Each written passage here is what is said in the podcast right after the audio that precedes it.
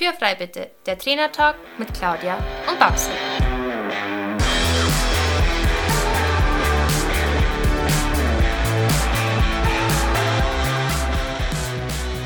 Herzlich willkommen zu unserem Trainertalk Podcast und schön, dass du eingeschaltet hast.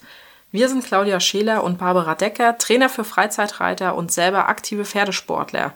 In diesem Podcast wollen wir unsere Erfahrungen mit dir teilen. Du bekommst wertvolle Tipps und Tricks, die dich in deiner eigenen Arbeit mit deinem Pferd wirklich weiterbringen. Also lass uns anfangen und Tür frei bitte. Hallo und schön, dass du auch dieses Mal wieder eingeschaltet hast und uns wieder zuhörst.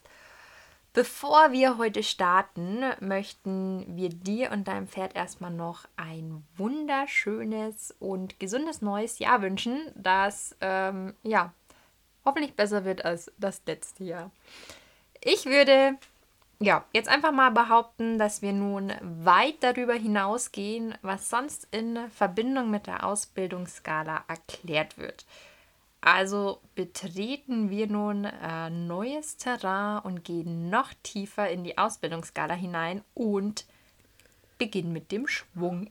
Was er ist, wie er aussieht, wie fühlt er sich an, also wie fühlt er sich tatsächlich an und alles, was du sonst noch wissen musst.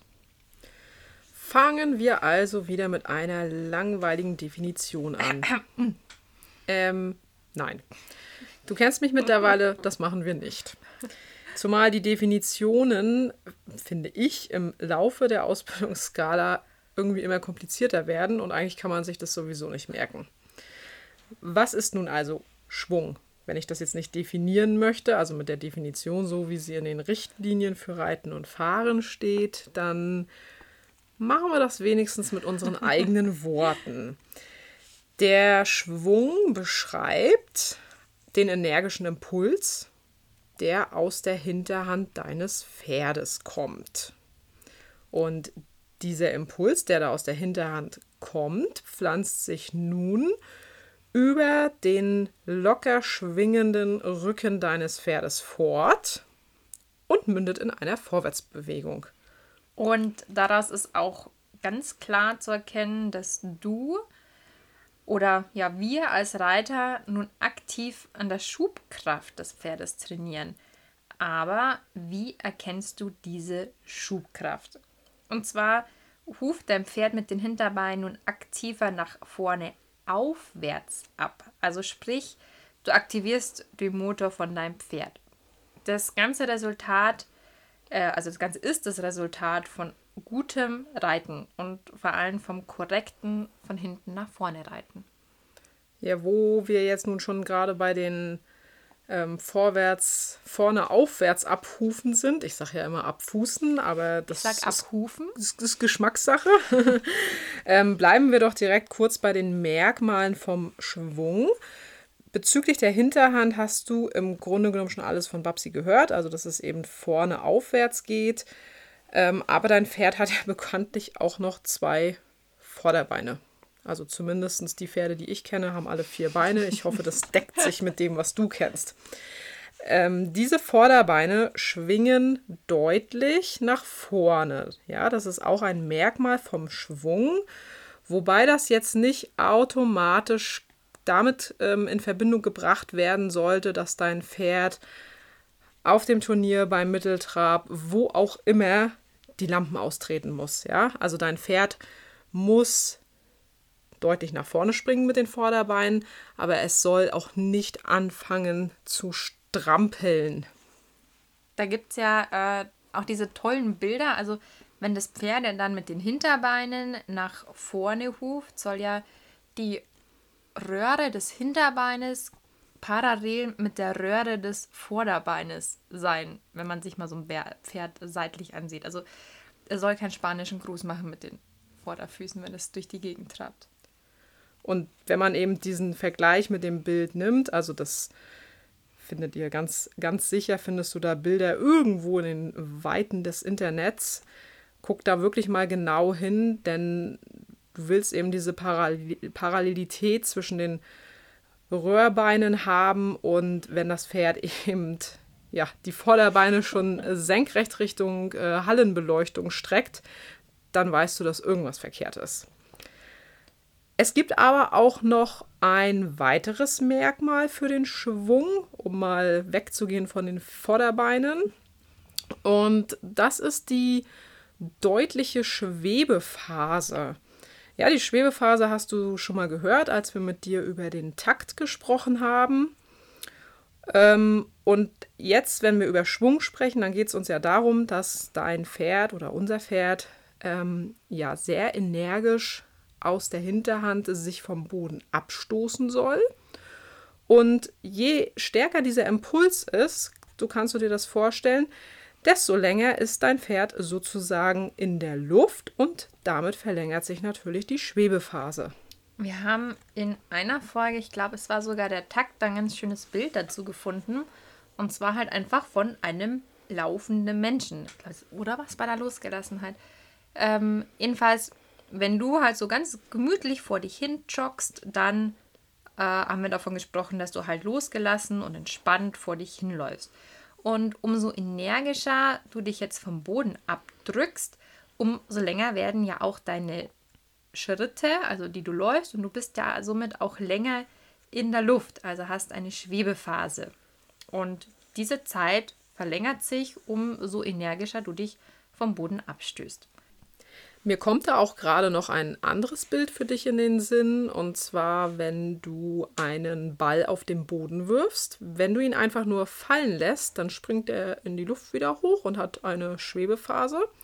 Wenn du den aber etwas energischer auf den Boden wirfst, dann wird der deutlich, we äh, deutlich äh, nicht weniger, sondern deutlich höher in die Luft gehen und dadurch verlängert sich natürlich auch die Schwebephase. Und so ähnlich kannst du dir das bei deinem Pferd und dem energischen Impuls aus der Hinterhand vorstellen. Gerade wir müssen unbedingt mal ein Buch machen mit Bildern fürs Reiten. Innere Bilder fürs Reiten. Das wäre gut, ne? Das braucht es eigentlich unbedingt. Das wird dann unser Projekt für 2022. ähm, die größtmöglichste Schwungentwicklung mit deinem Pferd, die hast du tatsächlich im starken Trab und im starken Galopp. Ähm, Allerdings erst, wenn du dein Pferd komplett gerade gerichtet hast. Und hier wird halt auch einfach wieder bewusst, dass die Punkte der Skala der Ausbildung nicht einzeln für sich stehen, sondern tatsächlich wie ein Zahnrädchen ineinander greifen. Ja, nicht nur das. Und ähm, also wenn wir jetzt hier über den Schwung sprechen, dann sind natürlich Dinge wie Takt und Losgelassenheit, Anlehnung wieder absolute Voraussetzung dafür. Denn wenn dein Pferd nicht losgelassen ist, dann wirst du keinen Schwung entwickeln können. Wenn dein Pferd taktunrein läuft, wirst du keinen Schwung entwickeln können. Wenn dein Pferd nicht an deine Reiterhand ranziehst, man glaubt es kaum, aber auch dann wirst du keinen Schwung entwickeln können. Jedenfalls keiner, der locker, entspannt und korrekt über den Rücken läuft. Das Thema gerade Richtung, was äh, Babsi eben schon angesprochen hat, wird es in der, darum wird es in der nächsten Folge gehen und dann wird dir auch klarer werden, wie hier der genaue Zusammenhang zwischen Schwung und gerade Richtung ist und vor allem, weil, warum du eigentlich von Anfang an an der gerade Richtung arbeiten musst. Ja, aber zurück zum Thema Schwung und gleich mal die Frage, in welchen Gangarten du eigentlich am Schwung arbeiten kannst. Geht es in allen Gangarten, wirst du dich jetzt vielleicht schon gefragt haben. Du erinnerst dich hoffentlich noch an die Folge 13 war es, in der wir über den Takt und die einzelnen Gangarten gesprochen haben. Und da haben wir dir erklärt, ganz ausführlich, dass nur der Trab und Galopp schwungvolle Gangarten sind. Der Schritt ist keine schwungvolle Gangart. Und falls du dich jetzt fragst, warum das so ist, wir erklären es dir nochmal. Und zwar ganz einfach, hast du schon mal ein Pferd im Schritt bocken sehen? Nein, Witz. Also, also ganz einfach, der Trab und der Galopp sind die einzigen Gangarten, die eine Schwebephase hat, also von Schritt, Trab und Galopp jetzt. Der Schritt hingegen hat, hat keine Schwebephase und liegt einfach daran, dass im Schritt ähm, das Pferd immer mindestens ein Bein am Boden hat und im Galopp und Trab tatsächlich mal für einen kurzen Zeitpunkt alle Füße in der Luft sind. Und ja, wie du dich auch noch äh, erinnern kannst, dass ähm, die Schwebephase ein Merkmal des Schwungs ist und dann wird ja einfach schon ganz klar, dass der Schritt dafür nicht in Frage kommen kann und man deswegen einfach nur im Galopp und im Trab am Schwung arbeiten kann. Das, was du eigentlich aus dieser Folge 13, wo wir über den Takt gesprochen haben, mitnehmen solltest, war ja, der Schritt ist keine schwungvolle Gangart, Trab und Galopp sind schwungvolle Gangarten, weil es dort eben diese Schwebephase gibt, um das eben nochmal ganz prägnant auf den Punkt zu bringen. So, jetzt bleibt also noch zu klären, wie sich so ein Schwung anfühlt. Ich kann dir aus der Erfahrung heraus sagen, dass sich das ganz gut anfühlt. Also da, selbst wenn du dir jetzt denkst, so, boah, ich habe noch nie auf einem Pferd gesessen, was wirklich ein, äh, ein, ein Mitteltrab geht, der aus der Hinterhand kommt. Ich habe immer nur auf Pferden gesessen, die leider zu eilig werden. Dann glaub mir, es fühlt sich gut an, denn du kommst zum Sitzen und du hast das Gefühl, dass sich dein Pferd mit seiner Bewegung mitnimmt. Wenn du dieses Gefühl beim Reiten hast, dann weißt du, dass das schon ganz richtig ist, was du da tust. Ich will mal ein Beispiel nennen, beziehungsweise ich habe es eigentlich schon genannt, aber lass uns mal beim Mitteltrab bleiben.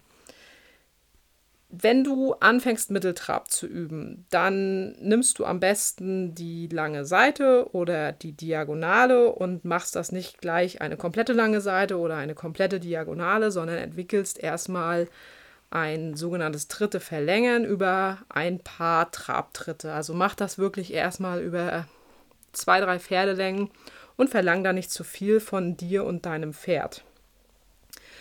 Ja, und dieses dieser Trab, den du da dann versuchst zu reiten, der wird erstmal erfahrungsgemäß ziemlich holprig sein.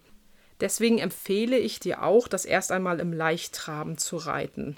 Und umso besser dein Pferd in der Muskulatur wird, ähm, desto flinker kann es auch eben ähm, aus der Hinterhand treten und umso besser wird die Schwungentwicklung weil dein Pferd einfach diese Kraft entwickelt, sich auch vorne zu heben und zu tragen und somit ja genug Kraft hat, das wirklich über den Rücken locker nach vorne heranzuschwingen und dich auch tatsächlich mitzunehmen.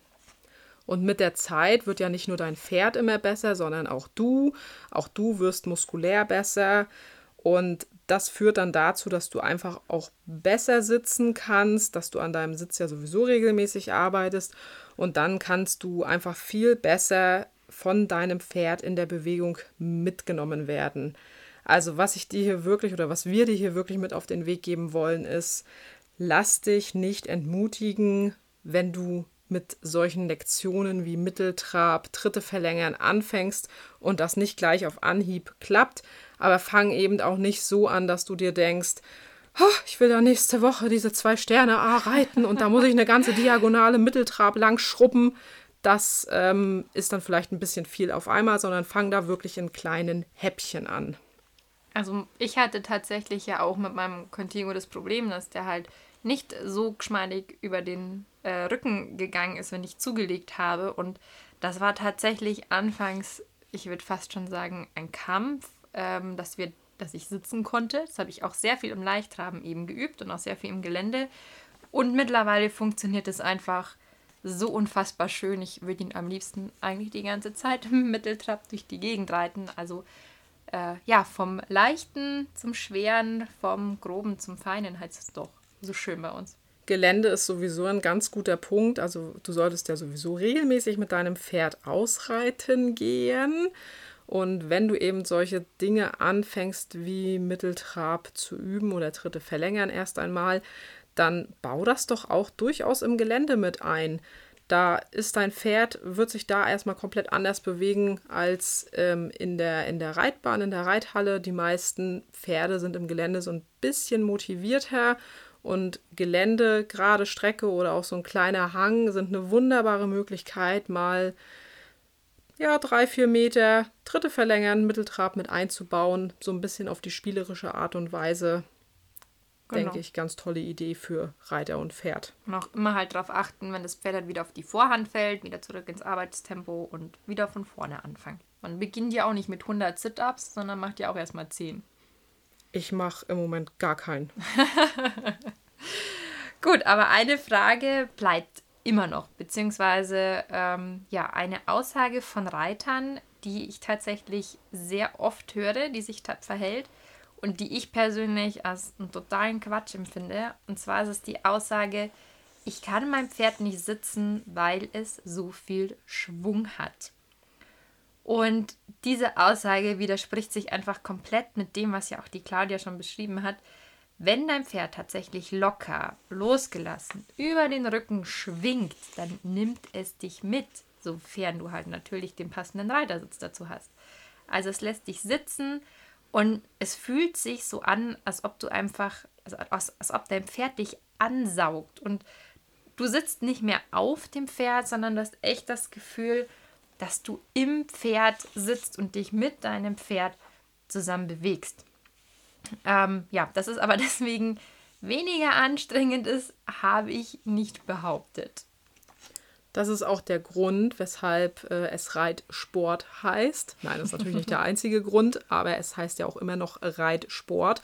Und natürlich ist ja auch eine gewisse Fitness des Reiters gefragt. Und es sind natürlich werden auch beim Reiten Muskelgruppen, gerade so im Bereich der Bauchmuskeln, beansprucht, die du sonst im Alltag nicht brauchst.